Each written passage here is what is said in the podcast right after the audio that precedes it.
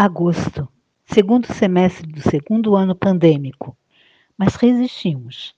Sonhamos com o futuro. Trazemos mais arte, por favor.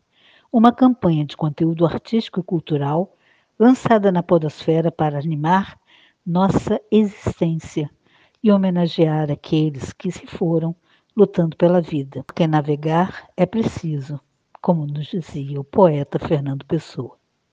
Por isso, vamos chamar o vento para mover a vela, como nos dizia outro poeta, Caíme. Vamos chamar o vento, vamos chamar o vento.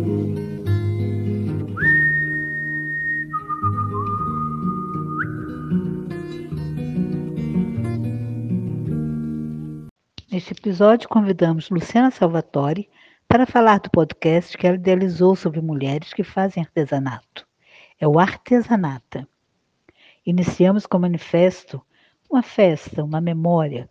Pessoas libertas contam como é participar do movimento Liberte Futuro, movimento iniciado há um ano que conta com muitos anônimos, muitos ativistas, muitos conhecidos, todos sonhadores e imaginativos, imaginando o futuro.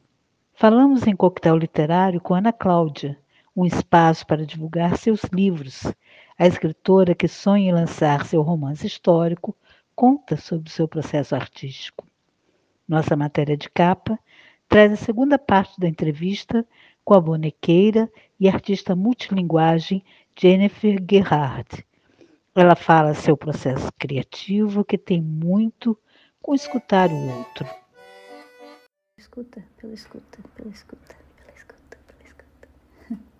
Vento que dá na vela, vela que leva o barco, barco que leva a gente, gente Vamos que leva o peixe, o peixe que dá dinheiro por imã. Vamos chamar o vento. Enigma é com o nosso episódio Ocupação. Ela foi a primeira mulher a receber um prêmio pelo quadro que pintou. Qual é o nome dela? Envie sua resposta para a revista de ouvir gmail.com ou responda a nossa pergunta no Instagram. Vamos sortear uma coletânea de fanzines sobre teatro, produzido pela Cenogram, formado por pessoas amantes da pesquisa e experimentação de todo tipo de arte. Na bio do Instagram do podcast, Elas em Redes, você encontra as informações para participar desse enigma. Na coluna animal, falamos um pouco sobre o imaginário humano acerca dos signos e dos animais com Cher Pinheiro. Em Fala Poeta, Angeli Rose lê dois mini-contos de Palavras Sem Fronteiras, publicado pela Literarte em 2017. Terminamos com um trechinho de Navegar é Preciso nas vozes de Caetano e Elis Regina, mas é só um gostinho, viu? Mas você ouve no Spotify.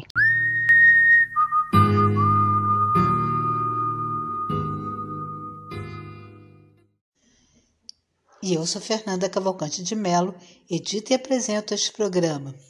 Entre na rede. Fascinante. Elas em Redes, a revista de arte e educação para ouvir.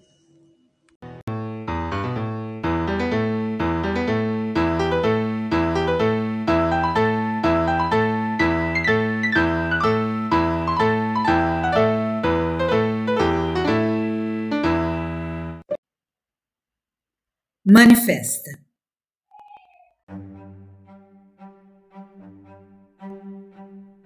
O Liberte Futuro nasce de um sonho sem muita pretensão. Como aproveitar o período de isolamento físico, que não é social, para botar as cabeças para pensarem juntas no que a gente quer para o futuro pós-pandemia. Imaginar, sonhar. A partir de cinco temas que pensamos, o Liberte foi para o mundo. E assim é até hoje, um movimento de todas, todos e todes que queiram imaginar como forma de libertar o futuro, como ato político. Os laboratórios sociais levaram isso para um outro nível, trazendo pessoas do Brasil inteiro para não só imaginar, como também fazer acontecer aquilo que eles acreditavam que poderia ser libertador. Hoje, o Liberte é isso, um movimento no mundo, uma onda com tanta gente surfando, com os corações e mentes que estão muito mais do que abertos, estão conectados. E isso sim é muito maior do que qualquer sonho que a gente poderia ter pensado. Oi, gente, eu sou Eugênio Lima. Vou contar um pouco como é que foi a minha participação, como é que é a minha participação no Liberte Futuro. O Liberte era um projeto, é um projeto de construção de imaginação, de ação e de construção política.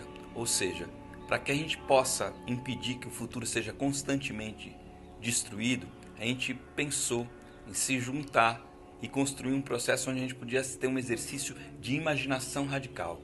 Foram várias ações ao longo desse um ano, entre elas eu podia citar a construção do manifesto, eu estava lá desde o começo, junto com a, as outras pessoas que estavam juntos com, também nessa caminhada, e também o Manifão, que foi a forma da gente expor os cinco temas de uma maneira política. A gente se juntou com o Manifão, o Liberte o Manifão, para construir uma passeata online. E aí tiveram várias pessoas convidadas, várias ações, vários enfrentamentos, mas a ideia é muito simples. É preciso libertar o futuro. O futuro foi sequestrado de nós e a gente precisa ter ele de volta. Basicamente é isso. Assim com muito afeto, com muito amor, também com muita luta com todos os companheiros e companheiras que formaram, que formam e que formarão o Liberte Futuro. É isso aí. Eugênio Lima na área. O ano era 2020 e a pandemia do coronavírus assombrava o mundo. Estávamos confinados, com medo, distantes dos nossos afetos, com sorrisos escondidos e o futuro sequestrado pela ganância de poucos. Minha alma estava devastada e encontrei no artivismo muito mais que um caminho. O Liberte o Futuro entrou na minha vida num momento muito turbulento. Acompanhei reuniões dos laboratórios sociais de dentro da UTI de um hospital com a filha caçula que tinha acabado de operar o coração. Descobri a força das subjetividades, do coletivo, da imaginação como ação para mudar realidades. Foi o Liberte o Futuro que me ajudou a reflorestar a alma devastada, as ideias, as ações e acender esperanças em todas as sombras. Vida longa ao Liberte o Futuro. Liberte o Futuro está fazendo um ano e há um ano eu venho afinando o meu olhar. Saí daquela visão romântica da floresta que só via árvores e agora eu vejo lá o povo, o povo que maneja aquela floresta, o saber que tem ali. E o Liberte me colocou para comunicar para o mundo que realmente a Amazônia é o centro do mundo e que é de lá que vai sair a alternativa para um mundo melhor. O Liberte Futuro representa para mim o convívio social durante a pandemia. A gente entendeu que o nosso isolamento nessa crise global é físico e não social, porque as nossas cabeças estão se envolvendo, as nossas cabeças estão sentindo esse momento e no Liberte Futuro a gente pôde agir com os nossos pensamentos. A gente não podia parar de pensar no futuro, a gente não podia parar de criar, a gente não podia parar de fazer e de estar junto de alguma forma. E foi esse o chamado que me trouxe para participar. Um coletivo, uma rede muito maior do que a gente podia imaginar e que não vai parar, porque a gente precisa estar aqui cuidando das vidas, das vidas de todos os seres vivos.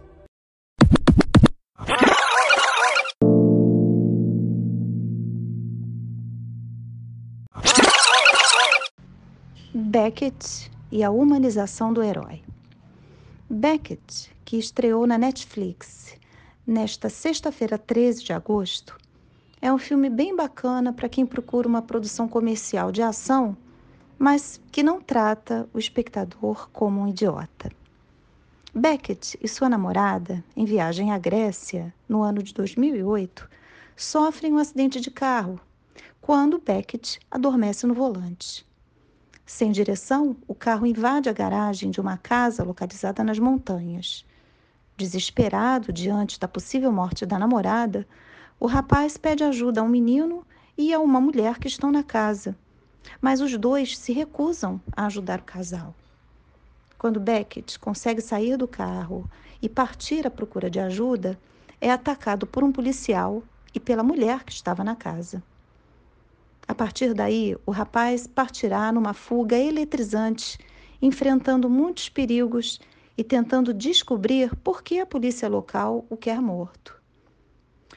Seria um simples filme de ação, desses com Liam Neeson, estilo busca implacável, medíocre e previsível, com muita perseguição, acidentes automobilísticos, tiroteios e pancadaria, não fosse dois elementos, digamos, duas novidades não muito usuais em filmes de ação.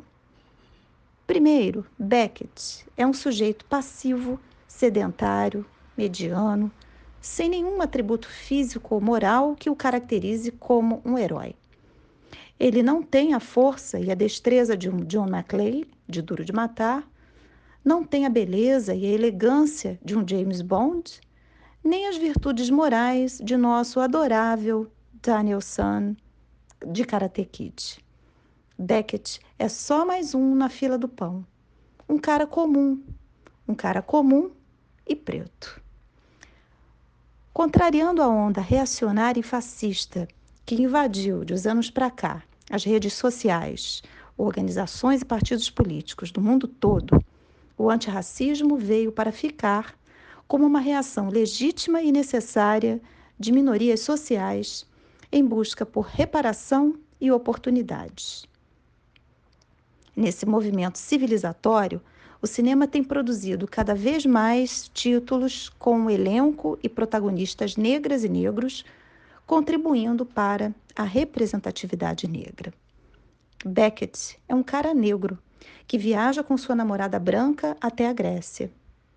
Mas o fato dele ser negro não faz a menor diferença na trama. Ele é só um cara comum, vítima de um mistério que, ao que tudo indica, envolve os conflitos políticos locais mas que nada tem a ver com racismo. No entanto, só o fato de termos um protagonista negro já faz uma grande diferença na formação de uma sociedade antirracista. Apesar de não explorar bem a questão dos conflitos políticos, o filme é bom justamente por elevar à categoria de herói um sujeito comum, que por acaso é preto e que se defende como pode corre com dificuldade, não sabe bem usar uma arma, mas que tem como grande virtude o fato de ter um olhar humanizado sobre a realidade. Quando Beckett descobre que o garoto que ele vê no acidente foi sequestrado por um grupo político, ele se esforçará por libertá-lo. Essa sua virtude é o que lhe permite sair da condição de mero mortal e alçar a de herói. Num mundo onde o fascismo e o racismo se assanham, há que se glorificar o humano como nossa maior e mais preciosa virtude.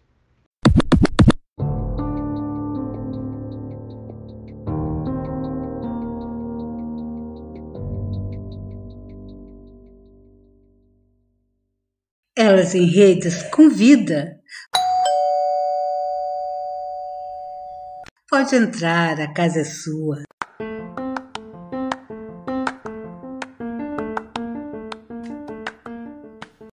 Meu nome é Luciana Salvatore e eu sou documentarista e a minha temática é muito feminina. Eu acabo sempre falando sobre a força feminina, que é uma coisa assim extremamente inspiradora. E eu brinco que eu falo que acho que homem nenhum entenderá a força feminina, parece uma coisa que vem do útero assim. E o artesanato é uma grande potência feminina, porque 80% dos artesãos são mulheres. E eu tenho um projeto com as artesãs cariocas, que são extremamente talentosas, que era para uma exposição até no Centro Cultural da Caixa, mas que obviamente devido à pandemia, né, a gente está com o projeto um pouco paralisado, aguardando para que tudo se normalize, para que ele possa acontecer. Mas eu não queria deixar isso parado. E aí eu sempre tive a vontade de fazer um podcast, porque é um projeto multimídia, enfim. E aí surgiu a oportunidade de já produzir esse podcast como uma contrapartida social para a Lei Aldir Blanc para o inciso 2. Falei, agora é a hora, vai ser isso. E então convidei três das nossas artesãs, mais a Maristela Pessoa, que é uma acadêmica brilhante que estuda o artesanato há muitos anos, doutoranda, o Marcelo Novaes, que foi curador da loja do Crab, que é o centro de cultura né, do artesanato brasileiro, do Sebrae então, assim, o que eu tento mostrar é exatamente a potência que o artesanato é e as grandes obras de arte que são essas mulheres artesãs. Elas são absolutamente incríveis. o artesanato é uma ferramenta social incrível, incrível, porque ele muda comunidades, ele muda a história de uma família, ele muda às vezes todo um povoado, enfim, né? É, ele traz o verdadeiro empoderamento feminino, porque ele mistura arte, criatividade, ele traz sustento para diversas famílias e permite que a mãe produza ao lado dos filhos. Então, assim, ele precisa ser valorizado como uma profissão admirável. E esse é o meu objetivo quando eu coloco um podcast, quando eu coloco uma exposição, quando eu exponho essas mulheres. É fazer com que as pessoas olhem para o artesanato e falem: caramba, que profissão maravilhosa e incrível que isso é. E que mulheres brilhantes que a gente tem aqui do lado na nossa comunidade. O trabalho do documentário é exatamente dar voz a quem não tem voz normalmente, dar voz àquilo que a gente não ouve o tempo inteiro, que a gente às vezes não presta atenção. E é isso que eu tento fazer, dar voz a essas mulheres e a essa profissão absolutamente brilhante. A gente fez uma primeira temporada só com cinco episódios e vamos fazer outras porque tem muita gente interessante, muita gente que trabalha e batalha pelo artesanato. E a próxima temporada, então, vão ter cinco, dez episódios, enfim, conforme a gente for conseguindo acertar até as agendas para poder né, gravar o episódio. É, já me perguntaram também nessa época de pandemia como é que eu fiz para poder gravar isso. É, na verdade, a gente fez reuniões por Zoom e isso foi gravado e depois editado. Eu tenho um estúdio que me ajuda na limpeza do som, mas todas as gravações, a edição, eu faço tudo sozinha, né? O, o podcast eu fiz com a minha assistente, a Luísa Pierre, e é tudo feito por mulheres para mulheres. E eu espero poder levar o artesanato para as pessoas da maneira como eu enxergo. Eu espero que se possa olhar realmente para essa profissão com toda a potência que ela tem e que a gente consiga é, fazer com que o mundo enxergue essas mulheres também com a grandeza que elas têm. Da maneira que eu enxergo. Olá, estou mais uma vez aqui na coluna Fala Poeta. Eu sou Angeli Rose, sou do Rio de Janeiro, carioca e geminiana, professora, pesquisadora e também coordeno um coletivo, o coletivo Mulheres Artistas. Mas tenho muita alegria de integrar elas em rede e poder ser colunista da revista Fascinante.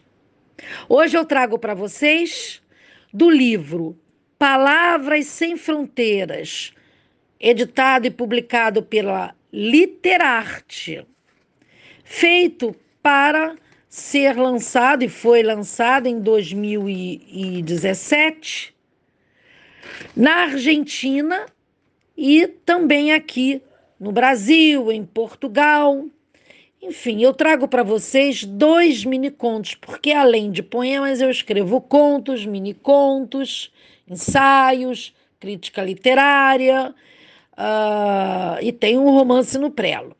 Bom, eu trouxe para vocês hoje dois mini contos de minha autoria. Poucas batidas. Leu alguns poetas e comeu chocolate como uma menina. Mas um dia comeu chocolate e leu o poeta. Foi difícil digerir o poema e a vida. Ficou invisível por longos anos e nunca mais emagreceu. Os monstros de gelo. Na gambiarra, colocou um copo sobre outro e pedras de gelo para manter o suco gelado. Evitava álcool depois de alguns desacertos com a pressão e a bexiga solta. A máquina fotográfica serviu para registrar o quase objeto, que a obra potencializava no suporte de cristal climatizado, escolhido a dedo. Digitalizou uma legenda simples, acrescentou o ano e a entregou para o mundo. Quando a criança parou diante dos parceiros, era esse nome da obra, sem ler a legenda e exclamou que via monstros em um dos copos, percebeu que tudo havia se realizado e fazia valer a pena seu labor diário no escuro da criação. Compreendeu que entre um pequeno relato e um poema havia o querer de toda artista e a sabedoria imensa de um infante. Até a próxima e obrigada.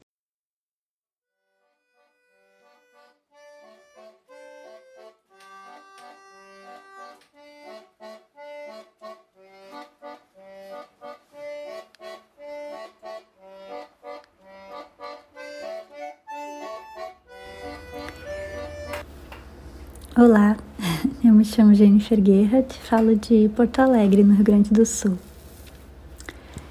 É, então, as linguagens que eu venho Na primeira parte da entrevista é, com Jennifer Gerhardt, no episódio 8, você ouviu ela contar sobre as linguagens com as quais ela trabalha.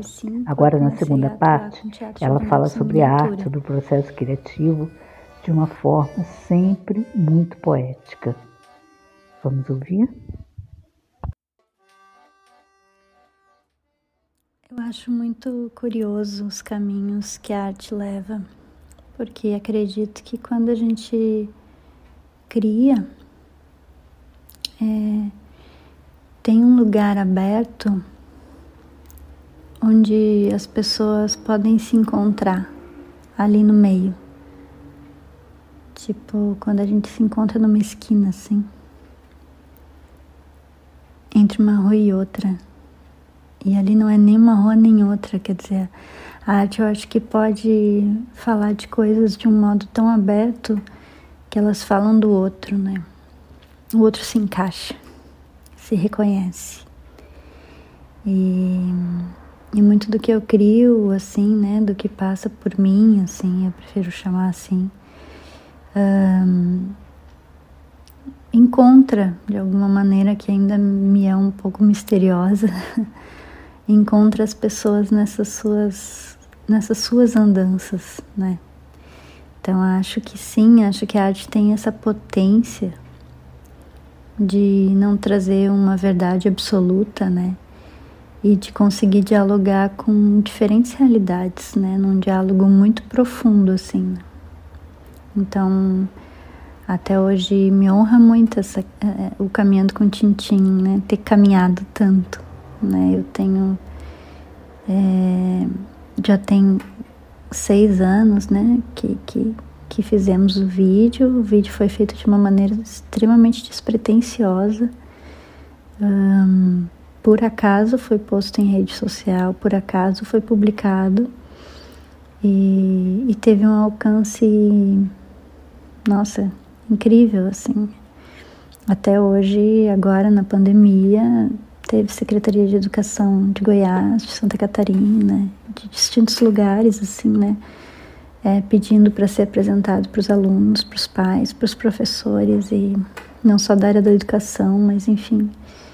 Mas para mim eu acho que tem a ver com isso, assim, com esses caminhos que ele que as pessoas encontram nele, né?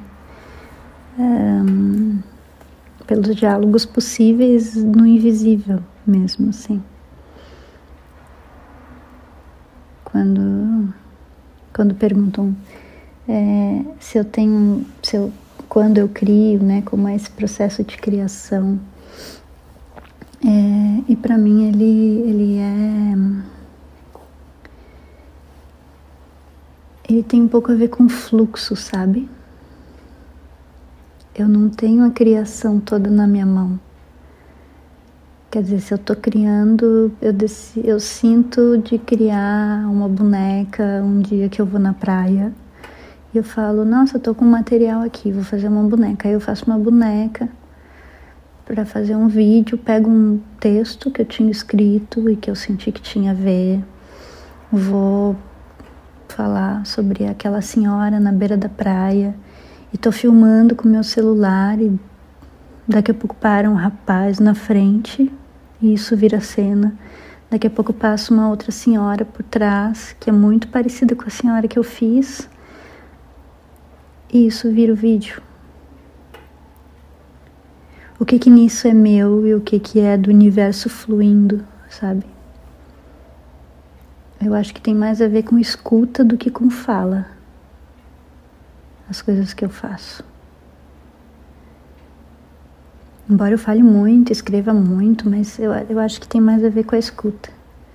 Com olhar para um mundo que flui e simplesmente fluir junto, sabe? Deixar que a coisa vire outra coisa e registrar e, claro, me profissionalizar nesse sentido também, né? De poder fazer essas coisas acontecerem com qualidade. Há pouco tempo atrás eu não imaginava que eu ia trabalhar com audiovisual. E hoje em dia eu, eu me especializo né, em, em processos de edição, em processos, de, em processos que não eram da minha área. Mas é porque eu prefiro não ficar fechadinha nessa coisa de áreas, né? Eu prefiro ter instrumentos para poder fluir para poder deixar com que as coisas fluam em mim. Acho que é, é meio por aí assim. Então, as narrativas elas são criadas pela razão, mas muito mais pela intuição e pelo perceber para onde vai, assim, pelo, pelo, pela escuta, pela escuta, pela escuta, pela escuta.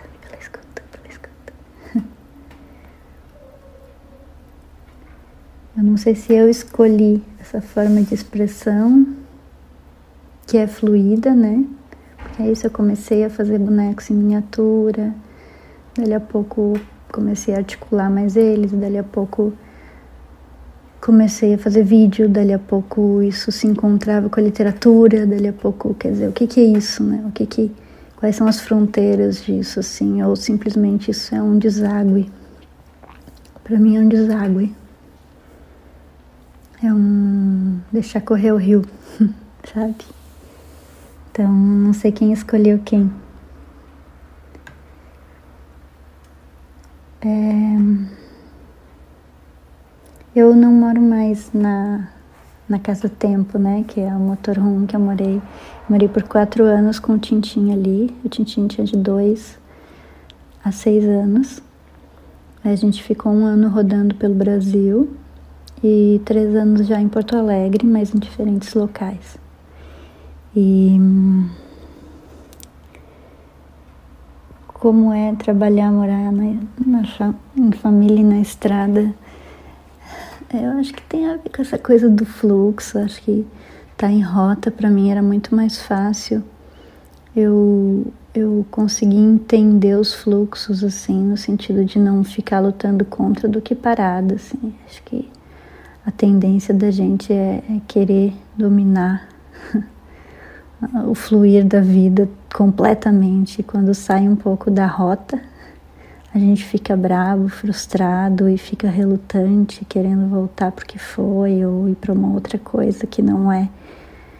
E acho que viajando isso essa porta se abre um pouco assim, porque tu tá tão na preocupação presente, assim, tu tá tão estacionado no presente. Que é onde as crianças atuam também, né? No presente absoluto, né? Então tu consegue olhar para o agora e tu consegue ver a beleza que tem também no agora, né? Tu consegue resolver as questões do agora, não questões ah, monstruosas de daqui a 10 anos que eu vou fazer. É agora, né? Agora, é agora, é agora. A estrada me ajuda muito nesses agoras, assim, para eu relembrar que é só isso que a gente tem, no final das contas. E, bom, o Tintin cresceu, tá com sete anos. E a Aurora veio, chegou, tá com um ano e quatro meses, exatamente a idade do que o Tintin tinha no Caminhando com o Tintin.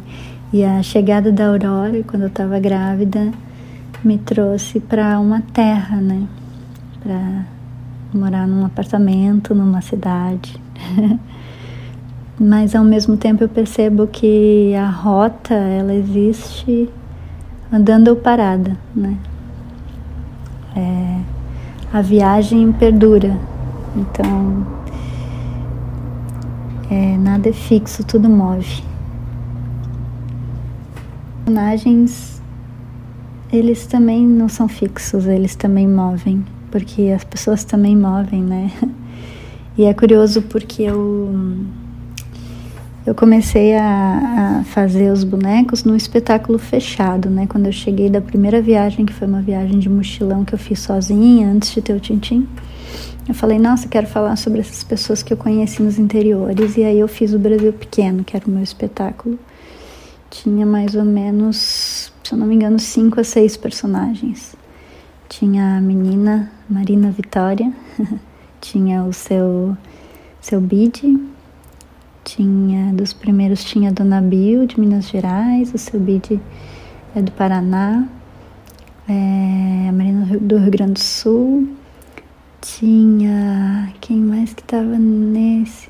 Ah, tinha a senhora que mora em Campinarana, na Bahia, um, acho que originalmente eram esses, se eu não me engano. Aí o que aconteceu? Eu comecei a apresentar eu apresentava na casa das pessoas e quando terminava o espetáculo, as pessoas me puxavam num cantinho e contavam suas histórias. E para mim isso foi muito mágico, assim, de perceber que estava tudo em aberto e que qualquer história ela pode ser contada com encantamento e com beleza que qualquer pessoa, que todas as pessoas trazem belezas e encantamentos em suas histórias, ainda que duras. Então, eu percebi que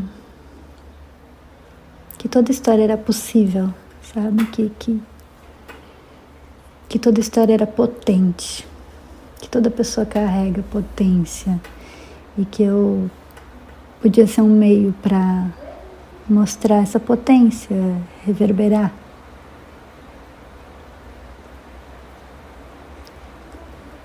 E, então, hoje em dia, o espetáculo tem mais ou menos 15 personagens. Tem o seu Agripino, que é da Bahia também, tem o Afonso, que é lá de Tocantins. Tem, tem gente de Pernambuco, o seu Pacífico. Tem uma senhora da Paraíba. Tem, tem a Dona Maria de São Paulo tem um bocado de gente, tem um bocado de história, tem um bocado de beleza, tem um bocado de potência. Eu acho que ética e política elas permeiam tudo, né? Ainda que a gente não não diga que é, a gente estar no mundo é, né? Então eu, eu, eu só. Eu, eu, para mim tem que fazer sentido.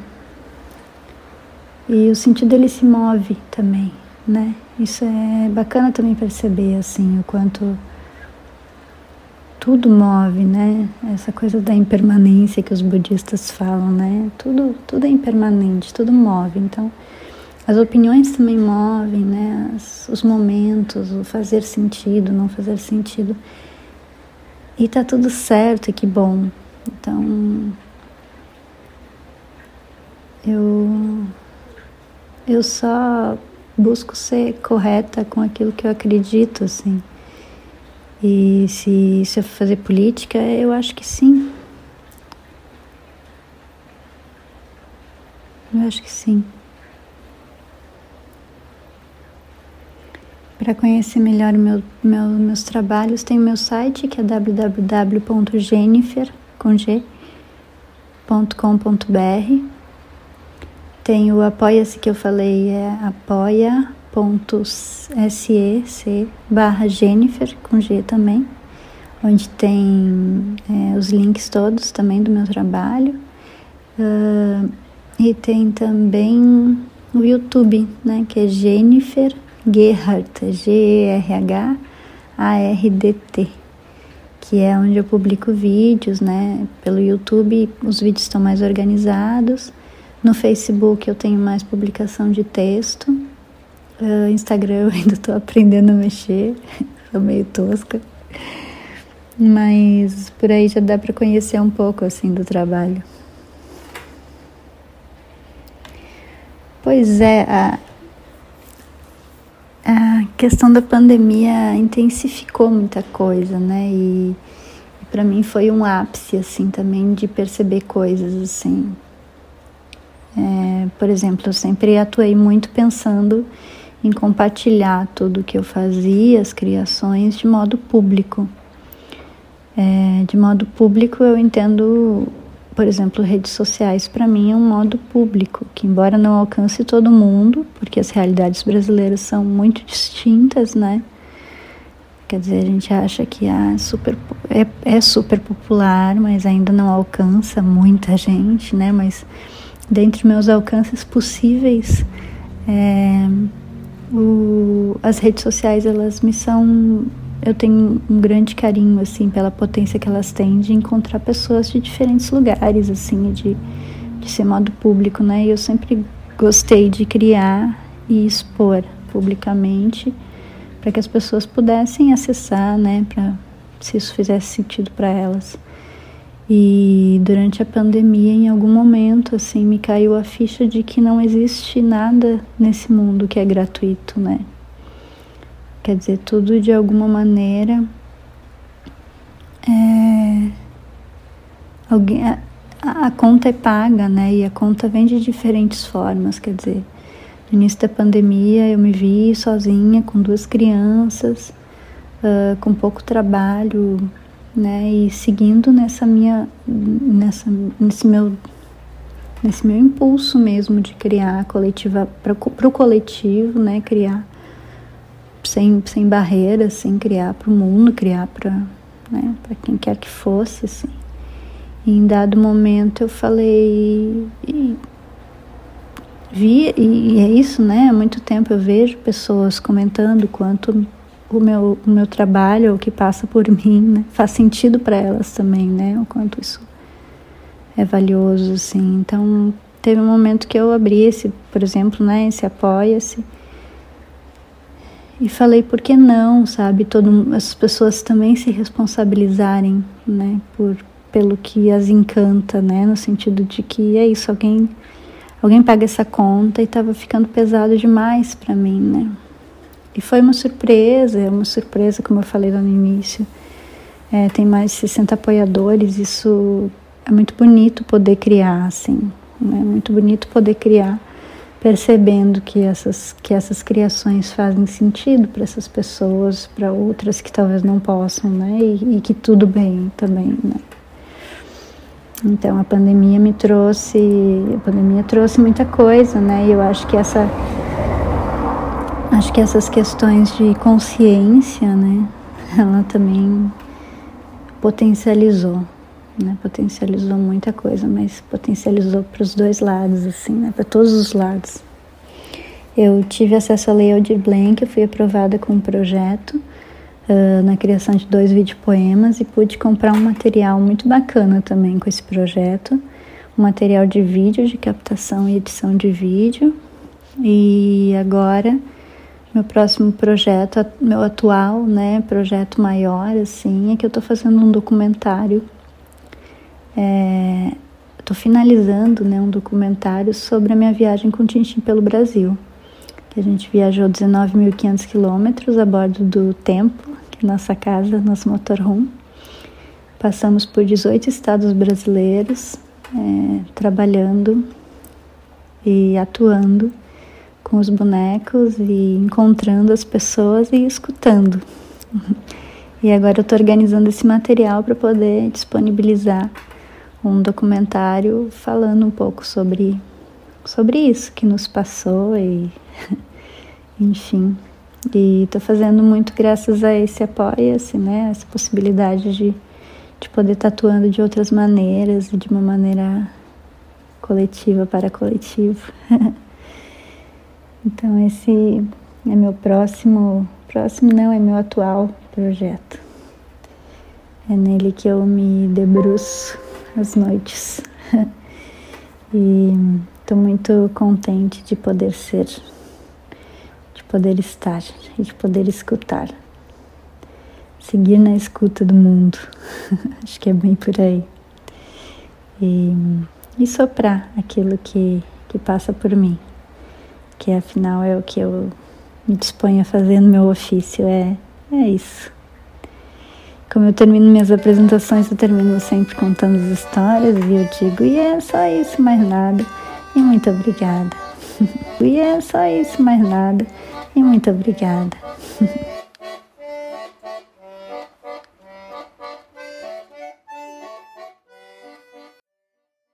escuta, pela escuta, pela escuta, pela escuta.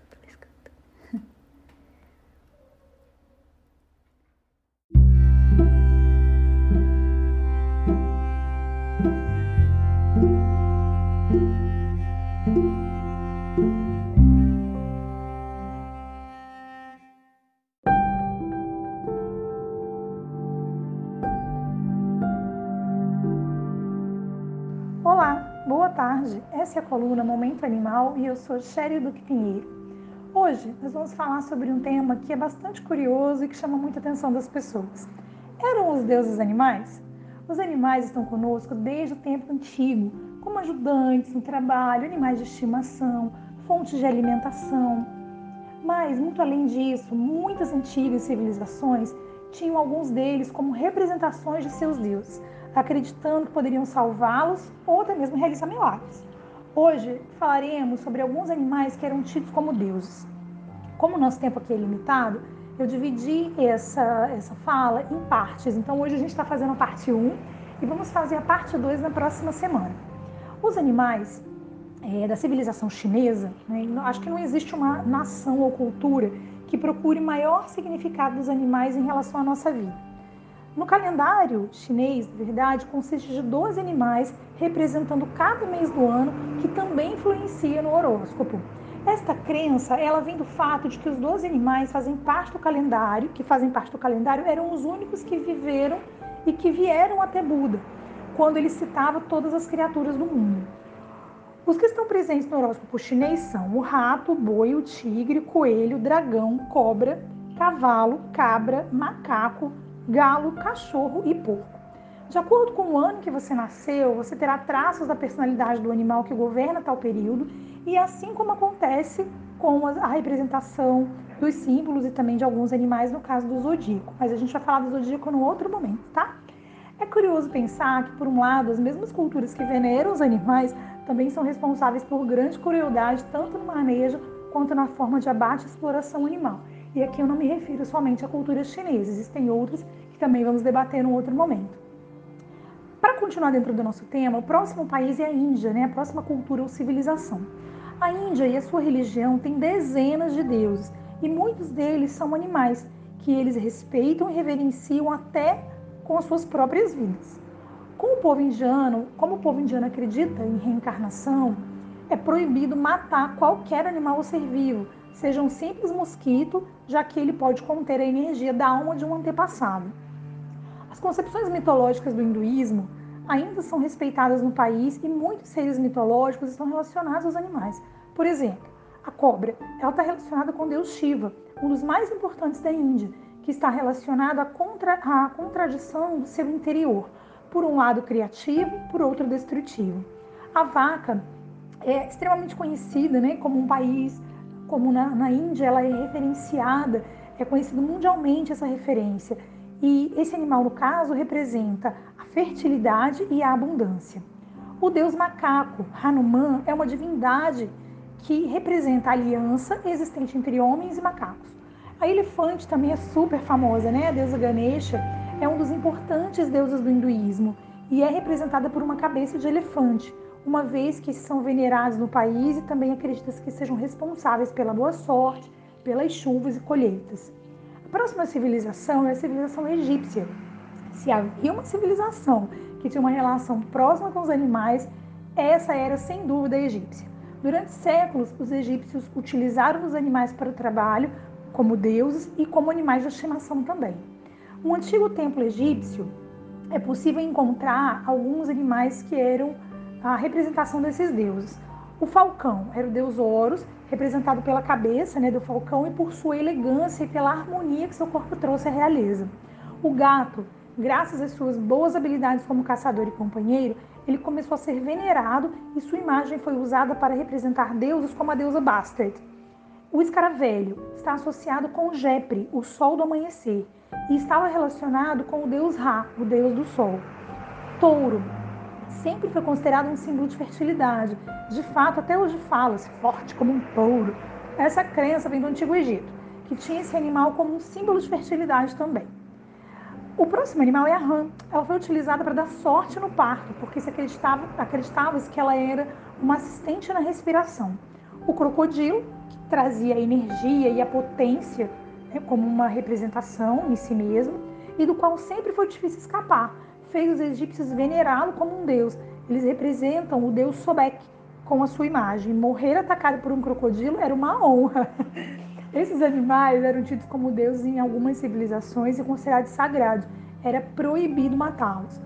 Na próxima coluna, nós vamos trazer, como eu disse, a segunda parte desse artigo, falando ainda sobre outras civilizações antigas, como as civilizações das Américas, Oceania e Europa.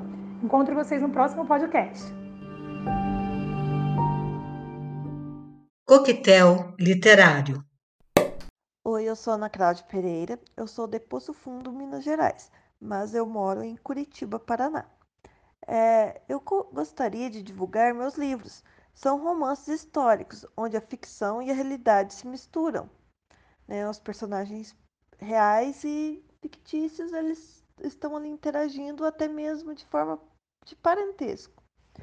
Ser escritora é conseguir passar para o papel aquele mundo que se passa em minha mente, uma prazerosa realidade criada pela minha imaginação.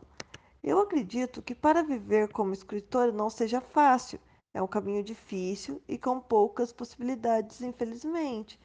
Eu acho que nem todo mundo nasce uma Agatha Christie. Então, não seja fácil. O romance histórico é uma história que se passa em outros tempos, outras épocas, mas não somente isso, onde os personagens vivem aqueles fatos históricos que marcaram a humanidade, como em A Última Estação. O protagonista e os personagens vivem os horrores da Segunda Guerra Mundial e, em meio aos fatos, desenrolam histórias de romances, transformando a realidade, como no filme Titanic, né, onde o fato né, da tragédia que aconteceu em 1912 colocaram um romance fictício na história real. Aí, né, tem toda aquela passagem. Então, isso é um romance histórico. E igual a última estação mesmo, o personagem Victor, que é um nazista, ele se apaixona pela Helena, que é uma personagem, uma judia, né, que, do gueto de Varsóvia. Então tem ali a, o fato, toda a história que aconteceu no gueto de Varsóvia, junto com aquele romance que tem ali, apesar que é um romance um pouquinho mais complexo, né, que não, eles não se conhecem ali, eles já se conheciam desde antes. E eu acho isso muito bom colocar fatos, como falar da Primeira Guerra, da Segunda Guerra. Eu falo da Belle Época em A Cidade das Sete Colinas, falo da ascensão do fascismo, do nazismo. Falo também, A Cidade das Sete Colinas, também sobre a monarquia inglesa. Então, tem muitos fatos ali. Em a última estação eu falo da ditadura do Brasil, da, de como se deu a formação do interior do Paraná, a questão agrícola do interior do Paraná. Isso também tem a, última estação. Então tem todo um desenrolar histórico dentro com personagens que vivem aquilo, reais e fictícios. O que me inspira são os fatos históricos, que eu acho interessantes como o estudo das duas guerras mundiais, né, a moda do século XX, a minha paixão pela Europa e as histórias de viveram felizes para sempre, sabe? As histórias de contos de fadas, todo romantismo, assim. Principalmente que eu acho que o século XX transmite esse romantismo, sabe? Esse, esse romantismo dramático, Aquele drama ali envolvido por trás de um romantismo. Então, isso eu achei legal. Igual essa história Cidade das Sete Colinas, ela é bem mesmo história de princesa, sabe? Bem diferente da Última Estação, que tem um drama muito forte. Cidade das Sete Colinas, ela é bem mais de princesa. É, tem a Cidade das Sete Colinas, eu falo até da pandemia de gripe espanhola. que um dos personagens quase morre de gripe espanhola, né? Tem toda a questão, né, o motivo que levou ele a pegar, né, a gripe. Que também fica naquele meio que aviso para os tempos atuais, tipo, ele brincou com o fato da gripe, igual pessoas brincam com o fato do corona, né? E leva até anos para escrever. A última estação eu comecei a escrever em 2015 e até mesmo em 2020 eu acrescentei ou modifiquei coisas. Cidade das Sete Colinas comecei a escrever ano passado. Eu desejo escrever mais rápido, é mais complexa, ainda por misturar muitos outros fatores históricos, fatores regionais, porque a Cidade das Sete Colinas, além de eu falar de um período extenso de 110 anos, também se passa em várias cidades. Tem Roma como o principal eixo, Roma, né, por cidade das Sete Colinas, mas também tem lugares que vai passar em Milão, em Londres, em, na Alemanha, Munique, e em Cracóvia, na Polônia, né, que também vai ter essa intercalação com a, a última estação. Não possuo uma rotina. Eu encontro uma inspiração em alguma fala de personagens, né, um contexto ali na minha imaginação. Eu me inspiro principalmente andando nas ruas ou antes de dormir. Eu imagino as cenas, eu me desligo totalmente da realidade, dou aquela desligada e coloco no papel aquilo que eu imaginei. Até por esse motivo é demorado, depende muito da minha inspiração. Uso algumas metodologias, sim, de pesquisa, sim. Eu pesquiso muito sobre o fato histórico que eu quero colocar ali, sobre os personagens reais, eu tento colocar o mais próximo possível dele. Eu respeito muito o personagem real por conseguir encaixar o fictício junto do personagem real. Então, o fictício e o real, eles estão assim de uma forma tão junta que parecem ser todos reais. Faço pesquisas geográficas, cultural. Como minha última estação, eu busquei muito compreender o judaísmo. Eu pesquisei muito sobre o judaísmo para ser fiel ao judaísmo, respeitar o judaísmo e conseguir colocar no papel. Eu pesquiso por livros, internet, assisto vídeos. Eu busco várias formas, até mesmo fatos que eu vivi, presenciei, eu modifico na história. É bem tênue a linha que separa realidade e ficção, pois eu encaixo o fictício, a ficção, dentro do fato, de forma que precisa obter certo conhecimento para diferenciar. Um exemplo, em A Cidade das Sete Colinas, a filha da protagonista chama Isabela. Ela se casa com o caçula do rei George V da Inglaterra. Ele chama Alexander, o menino. Esse Alexander não existiu de verdade, ele é, ele é fictício mas ele interage com os irmãos dele, com o pai, com a mãe, de forma que ele pareça real. Sabe, ele, ele é muito ligado ao Jorge VI. Então, que existiu, né? Claro, o pai da rainha atual. Só que o Alexander, ele é de mentira.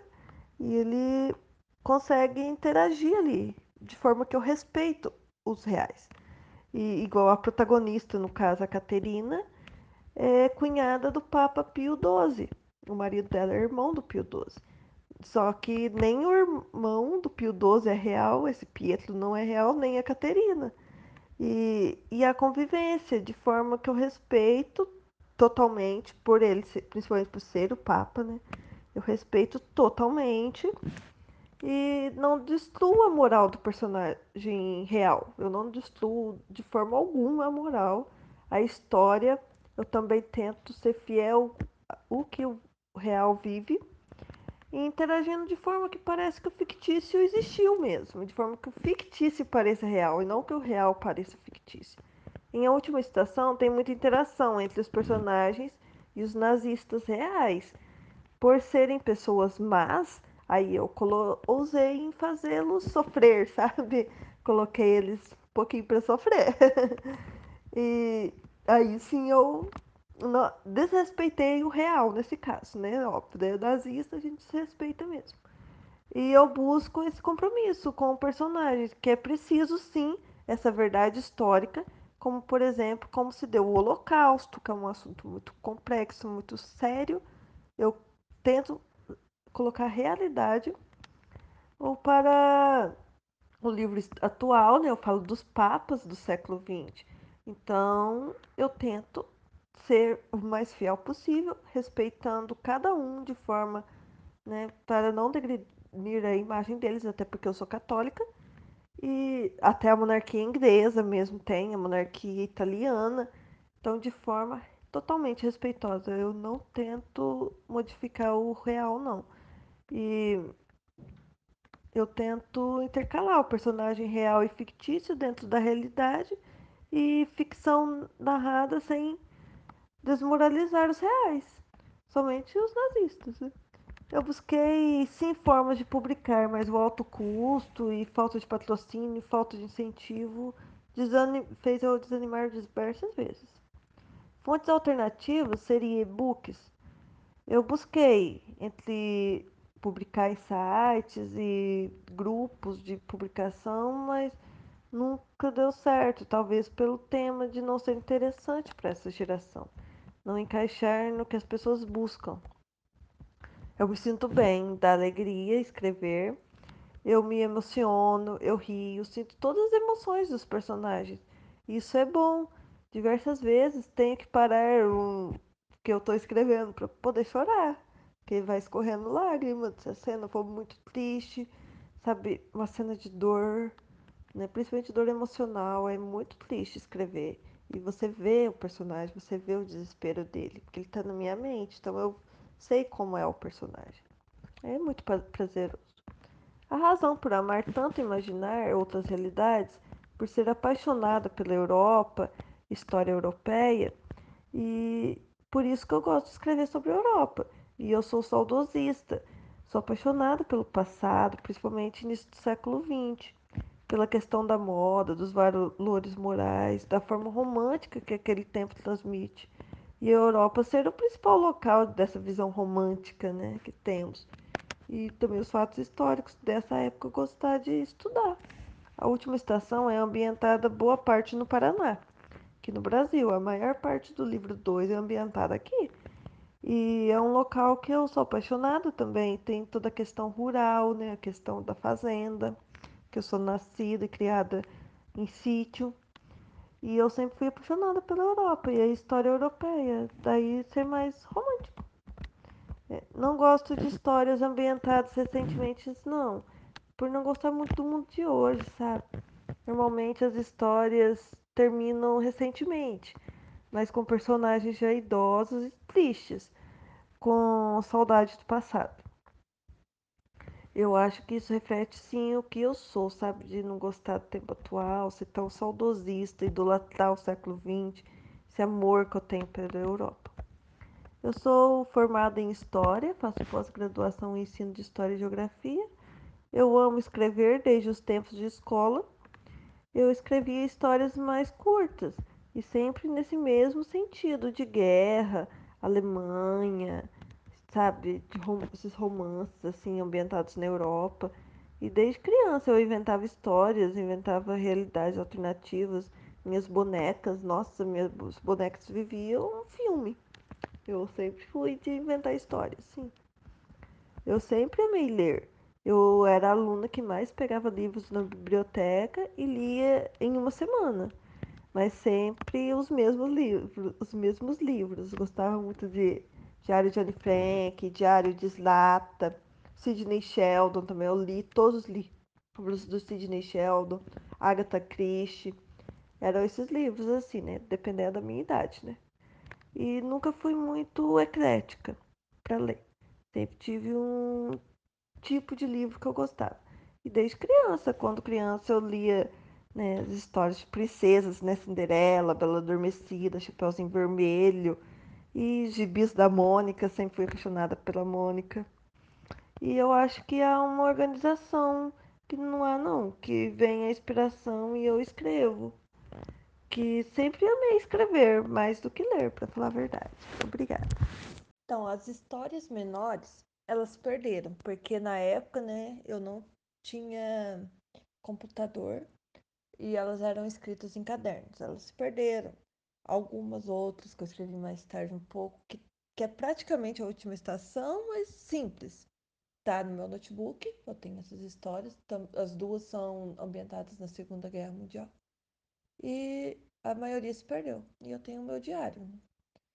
Eu tenho um trabalho, eu não trabalho na minha área, eu trabalho por enquanto em um supermercado aqui em Curitiba, mas eu fiz concurso e mandei currículos em diversas escolas particulares. Na minha cidade também eu, eu coloquei, escrevi no Secretaria de Educação para conseguir emprego.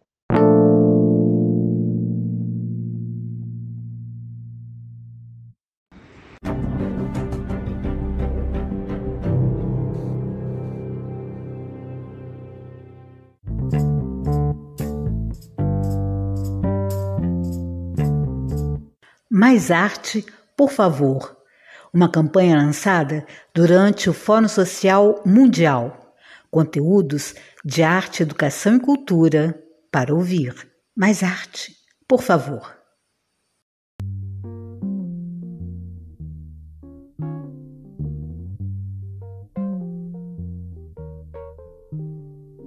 O barco, meu coração não aguenta tanta tormenta, alegria. O porto, silêncio. Navegar é preciso, viver não é preciso. Navegar é preciso, viver não é preciso. O porto